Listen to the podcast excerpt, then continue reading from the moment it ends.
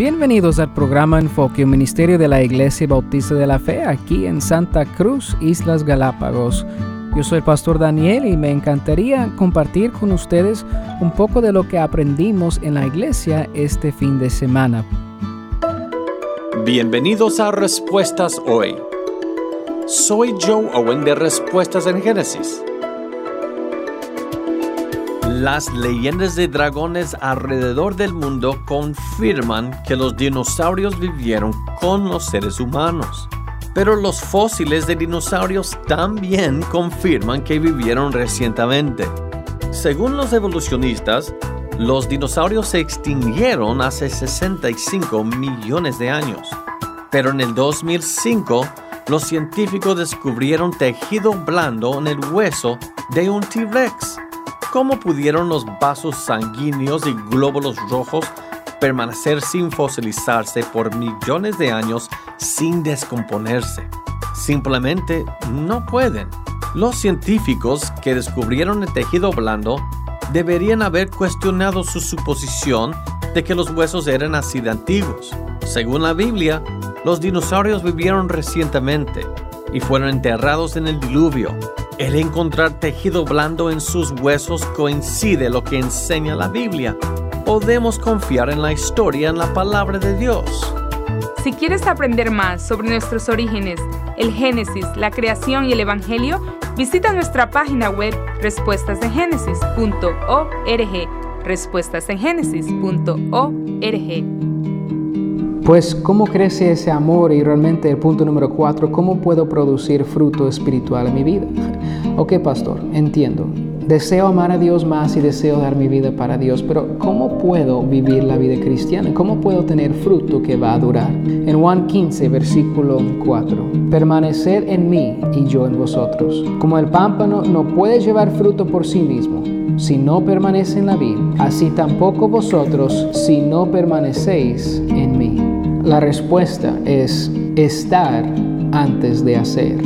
Permanecer o estar en Cristo antes de querer hacer. El hacer viene después por el tiempo que ya pasamos con Dios. El árbol que es plantado, por ejemplo, de manzanas, da fruto de manzana, no de naranja, pero de manzana porque esa semilla que fue plantada fue semilla de manzana y por eso sale de ese árbol el mismo fruto de lo que tiene adentro. Y por eso nosotros estando en Cristo va a salir de nosotros fruto de quienes somos.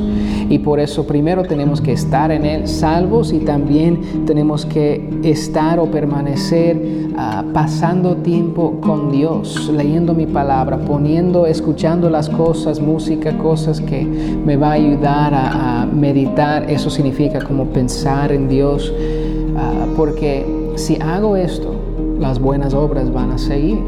Un ejemplo que compartí en la iglesia esta mañana es esto. Por ejemplo, alguien si se deja llevar solo por las emociones, ¿cómo, ¿cómo puedo yo saber si mis emociones son correctas o no? La gente está basando la verdad a veces en sus emociones. Si lo siento, pastor, que esto es la verdad, aquí me quedo. Ah, si yo tengo una experiencia espiritual, aquí me quedo. La cosa es que debes evaluar tus emociones y tus experiencias espirituales por la palabra de Dios. Y si no es bíblico, puede ser espiritual, es una emoción que sí sientes, no niego que lo sientes, pero no significa que es correcto. Ah, la gente siente odio y quiere matar a alguien. Eso no es correcto, pero lo sientes, pero te lleva a una acción. Es incorrecto, es pecado. Debe ya cortar esas emociones porque no niego que lo siente, pero no es correcto. Y Dios dice, te va a llevar un camino que al final es destrucción.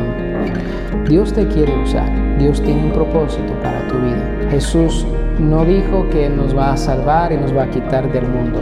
Él dijo a Dios en Juan 17, no que Dios nos quite del mundo, pero que nos guarde del mal y que Él nos envía a nosotros, a este mundo, para hacer un impacto.